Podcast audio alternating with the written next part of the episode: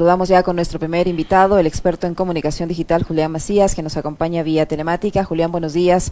Gracias por estar en este espacio de Punto Noticias en Radio Pichincha. Le acompañamos Alexis Moncayo, quien le habla Licenia Espinel. En días pasados se conoció esta información que fue eh, presentada por el eh, diario estadounidense Miami Herald Sí, respecto a que el presidente de Ecuador, Guillermo Lazo, favoreció con un contrato a, la, a una empresa de publicidad en Estados Unidos para manejar su imagen durante el juicio político que enfrentó en la Asamblea Nacional. Las empresas que firmaron este contrato en los Estados Unidos para eh, manejar la imagen presidencial eh, estarían relacionadas con directivos del Banco Banisi, eh, de propiedad de la familia del presidente de la República eh, y se habría firmado a través de la Secretaría General de Comunicación. Eh, yo le pregunto de su experiencia en comunicación digital, eh, una empresa internacional se contrata para levantar la imagen, ese contrato de aparentemente 250 mil dólares, ¿sirvió de algo? ¿Pudieron levantar la imagen del presidente de la República en medio de este juicio político que enfrentó en la Asamblea Nacional?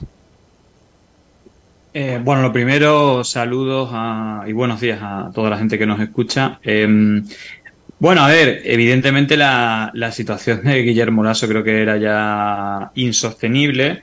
Y, bueno, al respecto de, esta investigación, bueno, hay como dos elementos que creo que son importantes. Una, bueno, el hecho de que todo indica que esto estaría pagado con dinero público. Ahí creo que se generaría un debate de, bueno, parece que las acciones que hace este tipo de empresas, bueno, es tratar de su red de contactos, principalmente medios de comunicación, pues que hagan, bueno, pues una información positiva sobre, sobre la persona o en este caso eh, el gobierno que le contrata.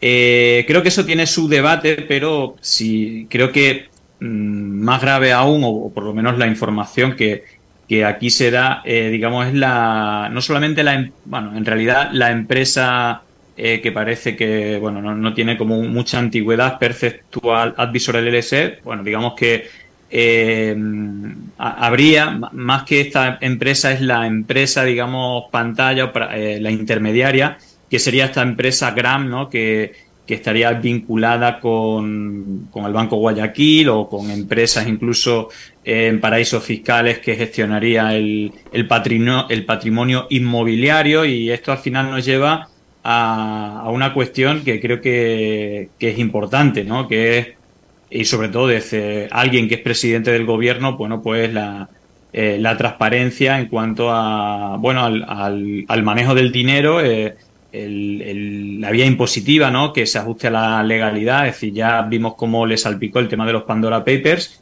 Y en todo caso, una cosa que me llama bastante la atención de, esta empresa Perceptual Advisor, que eh, algunas de las personas que trabajaron, pues, bueno, trabajaron en grandes empresas eh, eh, de este tipo de, eh, se llaman como de relaciones públicas, ¿no? Y, para, mm, para, ver hasta, hasta qué tipo de trabajo podrían eh, hacer precisamente en la empresa en la que, en la que trabajaba esta persona, eh, había trabajado para la dictadura de, de Videla, ¿no? Es decir, estamos hablando de, de empresas muy grandes que hacen este tipo de trabajo incluso para, para dictadura, ¿no? La empresa es Barson Masteler, que era una de las empresas donde trabajaba eh, una... Y bueno, tienen buena reputación, pero que eh, también han llegado a trabajar hasta para dictaduras, ¿no? Entonces, yo creo que ahí habría que enfocar, pero yo sobre todo iría a otro, es decir, habría que plantear cuál es el trabajo y si se puede gastar dinero público y sobre todo, creo que eh, más que esta investigación que se ha hecho, creo que también habría que investigar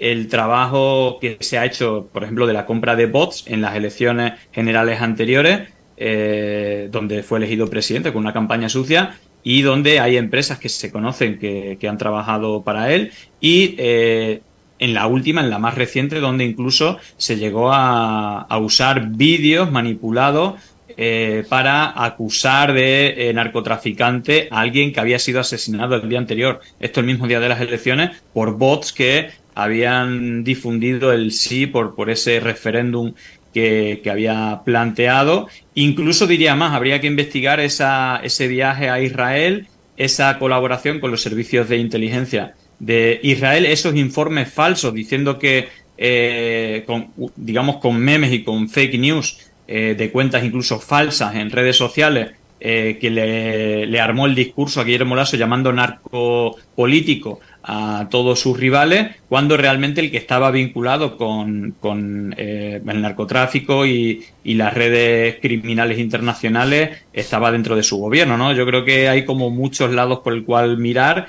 y este sería simplemente un, uno más. Hola Julián, ¿qué tal? ¿Cómo estás? Buenos días, qué gusto saludarte. A ver, acá de entrada, digamos, una, un hecho que es cuestionable es eh, y que no se sabe todavía con certeza porque en unos documentos consta, en otros eh, ella ha preferido mantenerse al margen y no responder, es saber y tener la certeza de si en esto se utilizó o no recursos públicos, que eso sería sumamente grave, por un lado. Por otro, la utilización de recursos públicos a través de empresas offshore manejadas por Miguel Macías, persona muy cercana a Guillermo Lazo y al Banco de Guayaquil, eh, justamente administrando estas empresas en paraísos fiscales fuera del país.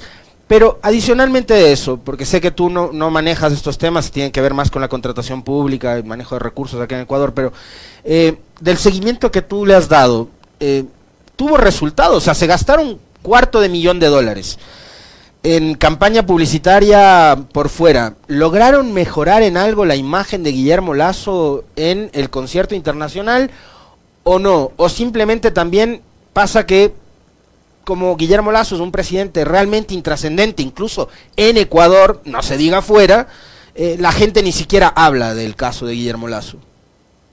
Bueno, yo te puedo hablar desde el punto de vista de España. No se ha hablado absolutamente nada, cero. Es decir, no hay, no hay ninguna conversación al respecto. Yo no tengo duda que, eh, es decir, no tengo la información, sé, he visto los contratos y, la cantidad creo que es bastante elevada, sobre todo en, un país con una crisis como la que, la que tiene Ecuador.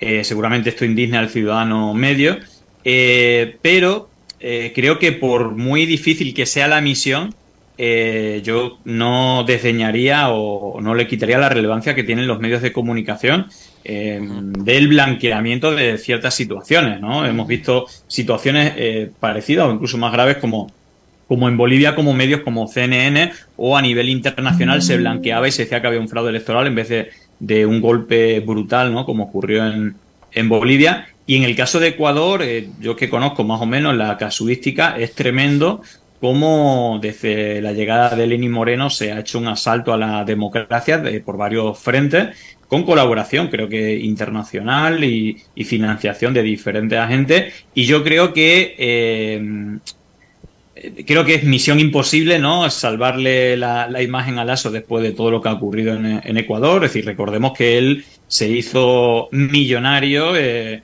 durante la gran crisis de, Ecuador. Es decir, yo sí recuerdo eh, eh, después del 2000 como el, mayor número de inmigrantes en España era, eran ecuatorianos, millones de ecuatorianos que huían por la ruina que ese gobierno, eh, donde, bueno, él fue ministro de, Economía, que ya es grave, de una gestión pésima que llevó no solamente al exilio, sino al suicidio ¿no? de, miles de, personas por, la situación gravísima eh, en la cual él se enriqueció, y esto es lo lamentable, ese gobierno con cinco ministros banqueros eh, de Yamil Mawad que eh, creo que no han, no han respondido a todo el daño que, hicieron, incluso pues ese dinero, eh, esa ruina, esa estafa que le hicieron a, a los ciudadanos se convirtió en mucho dinero que encima se lo llevó al exterior, de, seguramente sus frutos pues se Banco Panisi en Panamá y en y ese, ese capital inmobiliario hemos hablado de 140 inmuebles en Estados Unidos, que también esta empresa de, la que sale aquí, donde está el señor Macías, también habría intervenido. Eh, me parece que eso es lo lamentable, ¿no? Es decir, que fijaros hasta dónde puede valer el papel de los medios de comunicación y también las acciones en redes, que creo que habría que investigar para que un personaje así llegara a ser presidente con noticias falsas, como por ejemplo, y, creo que esto hay que llevarlo a la justicia, aunque sea tarde, eh, recordemos que a tres días de las elecciones se inventó eh, por un diario Semana que es colaborador y habría que ver también esas conexiones del diario Semana con el juridismo y esa red internacional que colabora con, con Guillermo Lasso para decir que el candidato Andrés Arau estaba financiado por el terrorismo, el narcotráfico, etcétera. Es decir, este, esta estrategia de, las mentiras eh, surten efecto y sobre todo son impunes y habría que eh, investigar eh, quién está detrás de eso porque recordemos que incluso se, publicó un vídeo donde salía el ruido de una perdiz que solamente existe en Ecuador mientras decían que eran terroristas del ELN en la selva colombiana. Eh, eso, esto está operando, eso evidentemente está pagado, no sé si por el señor Lasso, si por dinero público, si dinero privado, pero en todo caso, el caso de Ecuador es uno más de los diferentes ataques a la democracia que se están haciendo, donde los medios de comunicación tienen un papel clave. E incluso yo, algo que me sorprendió y no he visto en ningún país del mundo, es que el programa de más audiencia de la televisión pública, a dos días de las elecciones, eh, no solamente entreviste a, Guillermo Lasso, sino que el entrevistador, eh, el, el, periodista pagado con dinero público, que la única opción democrática es Guillermo Lasso. Sí, esto eh, es inaudito, ¿no? Es decir, que. Estábamos hablando del programa de Carlos Vera, Julián. Claro, claro. Carlos Vera, que hay que recordar que su hijo, Carlos Andrés Vera, participa, era directivo de la fundación de Atlas Network Ecuador Libre, que es todo un consorcio internacional. No hay que olvidar que eh, los Pandora Papers, si tú te fijas en los líderes en los familiares de los presidentes o expresidentes son todos miembros de esa red de Atlas, de Network en la cual pues Guillermo Lasso tiene un papel fundamental. Y ahí sí que hay conexiones con la ultraderecha de España con esa ultraderecha golpista que da asalto a bueno lo vimos en el Capitolio lo vimos también eh, en Brasil vimos el golpe de estado en Bolivia por está atentando ahora contra el gobierno de Petro en Colombia también no, no, total. El, uridismo, bueno, el uridismo controla el diario Semana y las mismas portadas que le hicieron Andrés Arauz con bulos y con mentiras, se la hicieron a Petro en las elecciones, aún así ganó. Eh, y esa vinculación, ¿no? Ese, eh, ese principio de transposición de Goebbels, donde lo estamos viendo también en Perú, es que es tremendo. Es decir, están llamando terroristas a eh, civiles, incluso niños, que están siendo asesinados y, esto está siendo de manera impune, ¿no? En Bolivia también vimos ese golpe y fíjate el dato. Quien al final eh, llegó a ser presidente, Giannine Áñez, su ministro de gobierno y su ministro de Hacienda, los tres formaban parte de eh, Unidad, eh, Unidad Democrática, un partido que Óscar Ortiz, el candidato, sacó un 4% de los votos, pero eh, llevaron a liderar después de golpe de Estado. Y hay que recordar que Óscar Ortiz también forma parte, de hecho, es presidente de otra fundación de, de Atlas Network. Había que ver pues esa financiación, esa red internacional antidemocrática, y casualmente todos aparecen con dinero en paraísos fiscales. Bueno, aquí creo que esa parte es clave y aquí pues sale a relucir eh, cómo ese dinero, aquí hay otra dimensión, es decir, por un lado, si es todo privado, ya es grave, ¿no? Que desde el ámbito privado eh, no se paguen los impuestos o se usen los paraísos fiscales, pero ya cuando lo mezclamos que eh, desde el gobierno con dinero público se tienen esos manejos, pues aún es más grave, sobre todo, como hemos visto en las últimas elecciones, cómo eh, se usaban bots, se usaban cuentas falsas para eh, promocionar eh, la, digamos las elecciones a un candidato. Eh, tú no puedes desde el gobierno con dinero público hacer campaña por un candidato o por la posición del presidente en este caso en un referéndum, en esa, en esa consulta ciudadana que, que se hizo. Eso es gravísimo, creo que eso habría que investigarlo. Y al final yo creo, y esto no solamente se puede hablar de Ecuador en estos términos, no estamos hablando de la derecha, no estamos hablando ni siquiera de ultraderecha, Estamos hablando de enemigos de la democracia que están dispuestos a cualquier cosa para proteger los intereses de esa élite que le roba al pueblo que incluso lo lleva al exilio, que lo lleva al suicidio, que le quita todo su dinero y que luego se lo lleva a paraísos fiscales para repartírselo y que son capaces de comprar medios, de comprar bots, de comprar políticos, eh, de comprar jueces, de eh, quitarle la democracia a un país, el caso de Ecuador es paradigmático, eh, y que todo esto quede impune en protección de los privilegios de esa élite. Creo que más privilegio que Guillermo Lasso, que arruinó o que fue partícipe de la ruina de un país que se hizo millonario con la ruina y con el sufrimiento y que encima ese dinero se lo lleva afuera para crear un, banco como el Panisi y 140 propiedades en Estados Unidos gestionadas eh, desde un paraíso fiscal. Me parece que esto es dramático y que si no fuera por los medios de comunicación y por la compra de estas agencias de comunicación, de periodistas, de medios, etcétera, pues evidentemente esta gente ni siquiera podría pasearse por la calle y tendría que exiliarse porque sus ciudadanos no, no le permitirían ni siquiera que, que, conviviera entre ellos. ¿Hasta qué punto, eh, Julián, esta, estas campañas, eh, este tipo de operaciones de comunicación generan credibilidad, tomando en cuenta que, de acuerdo a este contrato, el objetivo era eh, que los principales medios de comunicación, tanto en Estados Unidos como en el Reino Unido, realicen una cobertura favorable del presidente, que minimicen el, potencial impacto negativo de la situación en la reputación del propio presidente y en el apellido de su familia. Y te pregunto esto porque resulta que mientras se elaboraba esta, esta campaña para levantar la imagen del presidente, para hacer, eh, mostrar información a través de estos medios, de que era la víctima de un juicio político de la malvada asamblea que lo estaba eh, interpelando, resulta que el presidente disuelve la asamblea. Entonces, yo, yo no sé hasta qué punto esa, esa campaña impactó o no impactó, o se cumplió o no se cumplió el objetivo de la misma. A ver, yo creo que Lasso lleva surfeando la ola del precipicio durante mucho tiempo. La, la situación insostenible a nivel interno. No creo que que eso eh, contemple ningún tipo de... Es decir, no, hay, no hay sostén, aparte de, que tuvo una campaña exitosa, así que e, era impensable ¿no? que una campaña sucia llegara a tener el impacto que tuvo. Si yo creo que eso es más grave que a lo mejor lo que, lo que ha ocurrido, la gravedad que tiene esto es que se ha podido hacer con dinero público.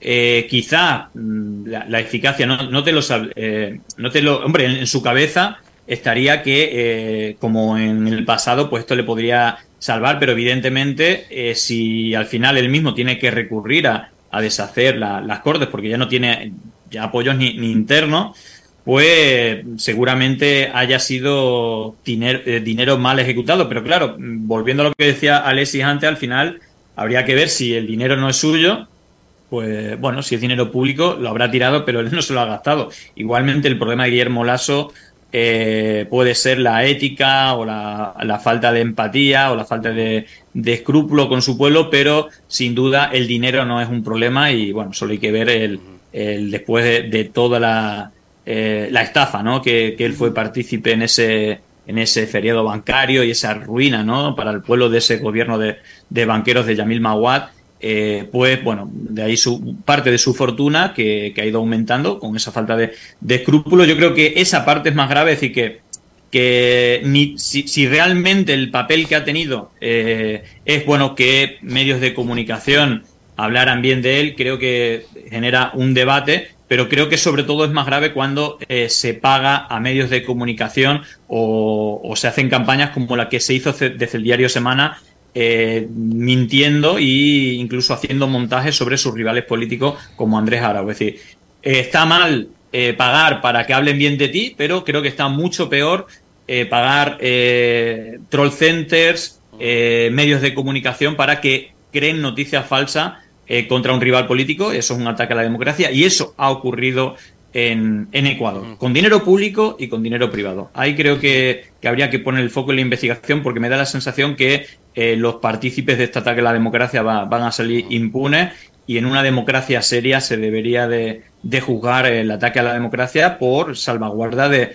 los intereses básicos que tienen los, ciudadanos. ¿no? Yo creo que eh, hay que salvaguardar la, democracia y en este caso Lasso ha sido un enemigo que lo ha demostrado por activa y por pasiva. Julián, ¿cómo puedes repetir la, frase? Porque quiero, quiero citarte, pero no, no me la grabé yo bien.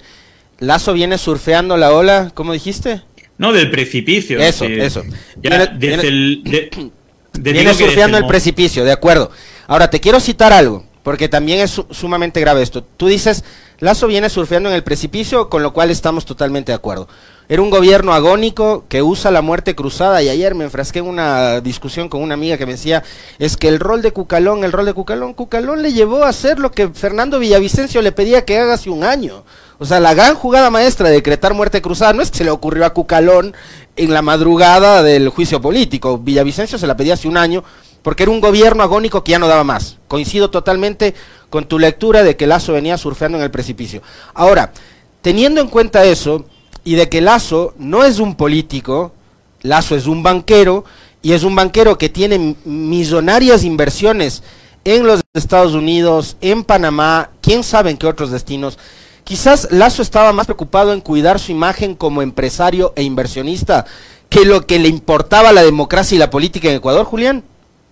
Bueno, yo creo que sí, totalmente, por lo menos tenía que salvar esa parte, ¿no? Eh, eh, creo que mm, si hubiera que apuntar a, a, si tiene sentido esa inversión, aunque sea con dinero público, me parece grave, precisamente si él tiene tantos negocios fuera de, Ecuador, tanto en Panamá como en Estados Unidos, eh, me imagino que pues tendrá socios, inversores, etcétera, eh, con los cuales colaboraba y seguramente pues eh, le interese bastante que, que no, no, se perjudique mucho su imagen, cosa que lo, veo complicado, pero a lo en términos empresariales sí que le podría, le podría interesar. Ya que has nombrado a Villavicencio, yo creo que ahí está lo grave. Es decir, si hay alguien que representa todo un personaje peor aún que, que, Guillermo Lasso, ese es Villavicencio. Es decir, que Villavicencio, primero hay que hablar que está financiado su medio de eh, comunicación, ONG, Cintan, ¿no? Es decir, lo de.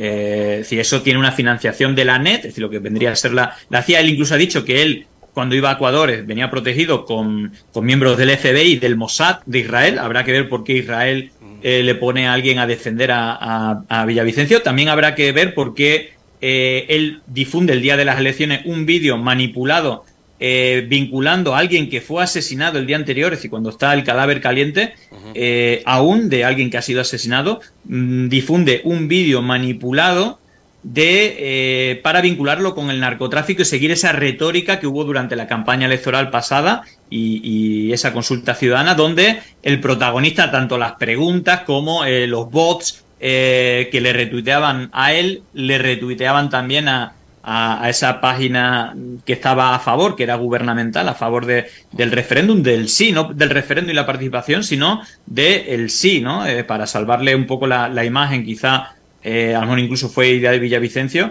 Y no hay que olvidar que esa financiación, entre otras cosas, fue para, de los Estados Unidos, fue para atacar eh, judicialmente mm, esas acciones del Laufer que normalmente vienen acompañadas de, de campaña de fake news. Eh, ese caso Arroz Verde eh, fue financiado por los Estados Unidos, que era un enemigo sobre todo por el caso, yo esto lo, lo he hablado, ¿no? El, el, día que se, que se le elimina la página de Facebook a, a Rafael Correa, eh, fue el mismo día que, eh, digamos, que Lenin Moreno le quita el asilo político a Julian Assange. Para eso, seguramente, los Estados Unidos también una cuestión estratégica. Incluso el mismo día se detiene a Olavini. Y todo por difundir eh, el tema que hemos visto ahora que es real de, del, digamos, de esa financiación, también ese pago a Lenin Moreno para acabar con el, con el correísmo, un caso de investigación que se decía como que era mentira o que incluso era causa para que Facebook eliminara la página de, de, Facebook. Y luego hemos visto como hace unos meses eh, se ha retomado la, la investigación de, de Moreno. Yo simplemente por hablar de Lenny Moreno también que usó bots seguramente con dinero público. Mm, ahora lo donde lo podemos ver son en reuniones precisamente de Atlas Network eh, con personajes como Vargas Llosa que no hay que olvidar que recibió la visita de Vargas Llosa y de, y de empresarios peruanos eh, para, bueno, pues no sé si le pudieron convencer o comprar, entre, entre otras visitas que tuvo Lenín Moreno para eh, atacar la democracia y, bueno, ser partícipe de esta red internacional.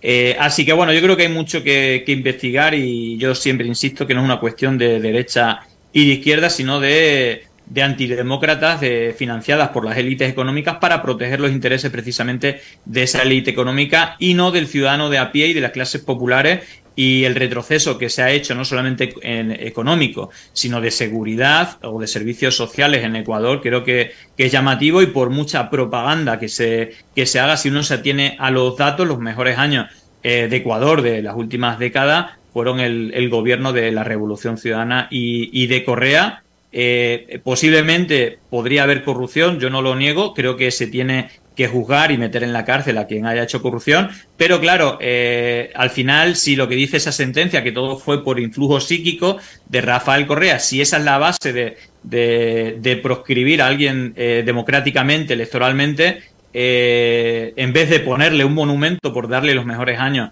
a, a la ciudadanía de, Ecuador, pues me parece, me parece algo para, bastante llamativo, ¿no? al final los enemigos del pueblo él se convierte eh, en, héroes y los héroes del pueblo los tratan de convertir en, enemigos, ¿no? Y, esto es una realidad eh, histórica en diferentes países financiadas por esas élites que, que quieren a su lado como gobernadores alguien que proteja sus intereses, no, no, no los del pueblo.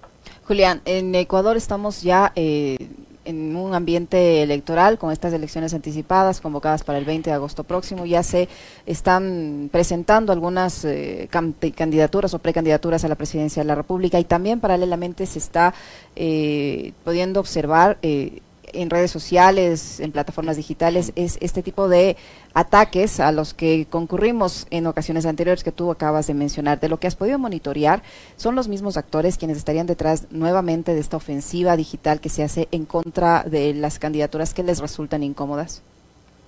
Sí, a ver, aquí hay una, hay una realidad y esto ya lo vimos en la campaña, si ya lo, lo analicé en la campaña general eh, lo analicé en las últimas elecciones de, esa consulta ciudadana y al final esto no es que sean personas que eh, se coordinan ataque, pueden haber personas eh, y muchas veces pues miembros de estas fundaciones de Atlas Network, periodistas que son comprados, etcétera, y miembros de partidos políticos, pero el 80% de la conversación digital está puesto ahí por empresa, ¿no? Por eso creo que es importante también ver qué empresas se conocen algunas, pero había que ver el rastro y las acciones que se ha pagado, incluso si se ha pagado con dinero público, pero evidentemente, bueno, pues ahí vamos a ver, yo creo que Villavicencio puede ser una, una, una cuenta, ya hemos demostrado cómo eh, esos bots eh, que eh, retuiteaban a cuentas oficiales, digamos, a favor de ese referéndum, pues también difundían un vídeo falso de Villavicencio, pero vimos también cómo difundían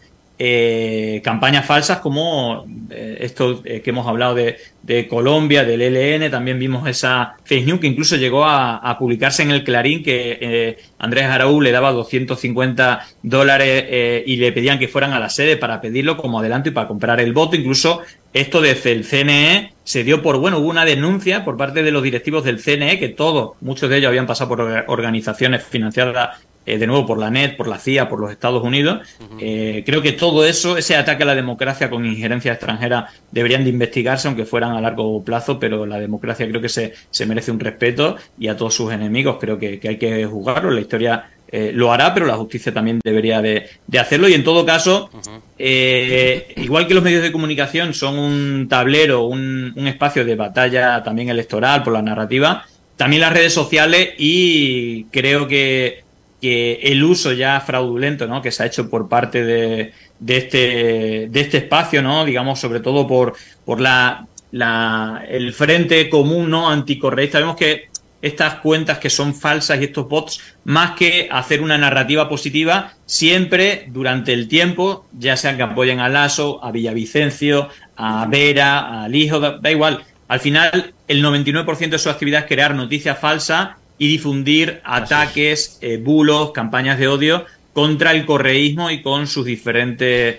eh, portavoces, candidatos, eh, formaciones políticas, bueno, todo lo que se acerque al, al correísmo, a la revolución ciudadana, pues al final casi toda la actividad venga de donde venga esa oposición, es decir, esa oposición que, que financia la élite económica, que no quiere que se vuelvan a hacer políticas para el pueblo y que, bueno, pues los servicios públicos aumenten, ¿no? Y, y que haya una, una gestión orientada a, al bienestar del 99%, bueno, pues evidentemente eso va a ser atacado por ese 1% que quiere mantener sus su privilegios y políticos que defiendan eh, los intereses de, las grandes fortunas, de los banqueros y de todo aquel que se aprovecha de, de sacarle el dinero a, a, la mayoría, ¿no? Quizás una, una precisión ahí, Julián, no sé si vas a compartir conmigo, me imagino que sí, porque tú eres bastante riguroso con respecto de esta información que manejas, pero fíjate que los ataques no son solamente contra la Revolución Ciudadana y el correísmo. A Leonidas Diza le han hecho exactamente lo mismo, ¿no? O sea, a Leonidas Diza le han puesto ya la etiqueta de terrorista. Presidente de la organización social más grande que tiene este país, que es la CONAIE. Le han puesto la etiqueta de terrorista y no, y no se han quedado únicamente en las redes sociales, lo han hecho en medios de comunicación y utilizando expresidentes como Osvaldo Hurtado para, en los medios grandes de comunicación, eh, hablar y repetir justamente esa narrativa. Ahora, quiero invitarte a comentar sobre algo, Julián.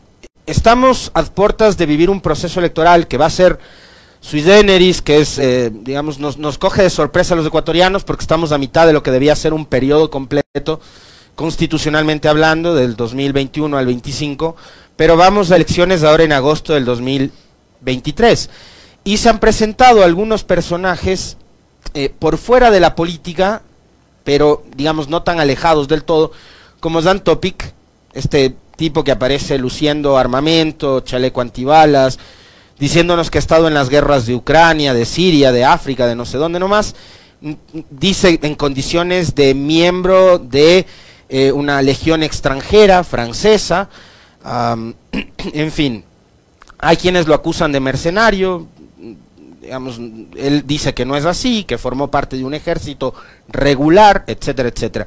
Lo vinculan mucho con el tema Bukele, no sé cuánto pueda la imagen de Bukele influir en Ecuador y de tales, pero lo que quería preguntarte es, esta campaña que va a durar de aquí hasta el 20, desde el 10 de junio, cuando se sepan ya quiénes son todos los candidatos y quienes corran para la elección tanto de gobierno como de asamblea, hasta el 20 de agosto que será la elección, eh, es, una, es una elección que se va a jugar en redes, que se va a definir en redes, en lo líquido, en agua o en territorio. ¿Cómo ves tú esta elección tan especial en Ecuador? Ah, yo, yo, creo que siempre se juega en todos los campos, ¿no? Y, y unos pueden influenciar más o menos. Eh, pero sí que, bueno, te quería hacer precisamente darte la razón, ¿no? Porque su momento Iza terrorista fue, fue tendencia, lo analicé y evidentemente otra vez uso de, de, bots, evidentemente, incluso veíamos como las mismas cuentas que retuiteaban lo de Iza terrorista retuiteaba a Villavicencio, ¿no? Por, por nombrar también el mismo personaje. Son cuentas de compradas por, por, empresas para que retuiteen y que hagan una narrativa eh, en clave, bueno, emocional, eh, negativa, de odio. Y yo creo que sobre todo cuando hay una situación de miedo, ¿no? De terror en Ecuador, como la que ha derivado con, con bueno, esa, ese desquicie, ¿no? De Estado, esa desaparición del Estado, ¿no? Con Guillermo Lasso, que aparte es lo que defiende, ¿no? Desde, desde su red de fundaciones Atlas Network a nivel internacional, todas siempre hablan de más libertad, menos Estado, ¿no? De desaparecer el Estado. Y evidentemente cuando no, le, no está el Estado, pues situaciones eh, como la que hemos visto en, eh, en Ecuador, pues tienen como libre eh, libre, mm, esa libertad precisamente que, que defienden para, para, hacer crímenes, ¿no? Entonces yo creo que aquí el discurso populista, ¿no? De el ser más duro contra el crimen, ¿no? Un poco siguiendo la retórica Bukele, pues funciona, es muy eficaz porque al final da una solución a un problema, eh, aunque no sea democrática, eh, creo que es bastante peligrosa, pero seguramente eh, se saque algún personaje, ya que están todos los personajes agotados, ¿no? Que, que han rivalizado contra contra la izquierda, contra el correísmo, contra incluso el, el movimiento eh, indígena, pues tendrán que recurrir a, a, esa baza, ¿no? Pues yo creo que ya se le han acabado, acabado el resto de, de bazas y creo que como consejo eh, sé que es complicado, ¿no? Porque lo emocional, ¿no? La parte animal, la parte reptiliana que tenemos eh, que responde más rápidamente ¿no? a, a, emociones como el miedo, el, el terror, eh, creo que, que, funciona, es eficaz, pero tenemos que hacer un esfuerzo por racionalizar y de, de, pensar bien cuáles son nuestras acciones, no solamente a la hora de votar, sino a la hora de difundir contenido o a la hora de qué discurso o qué narrativa eh, le damos a, a, nuestra, a nuestra participación pública o, en redes sociales. Yo creo que eh, no hace muchos años los lo parámetros, ahí hay que ver los, datos y irse a los datos. Si uno se fija en el número, por ejemplo, de asesinatos, ¿no? En, en Ecuador vemos que durante eh, la, etapa previa ¿no? a, a, Rafael Correa en el gobierno, pues tenía unos puntos elevados, se bajó prácticamente hacia mínimo y cuando se ha ido ha vuelto a, ha vuelto a subir. Es decir, que se pueden hacer políticas para, para reducir la, la delincuencia eh, y, y, eso se tiene que hacer con políticas democráticas. Yo creo que el, el, el pasarse o, o, irse a, a, métodos populistas como el de Bukele, ¿no? Que al final es todo teatro, ¿no?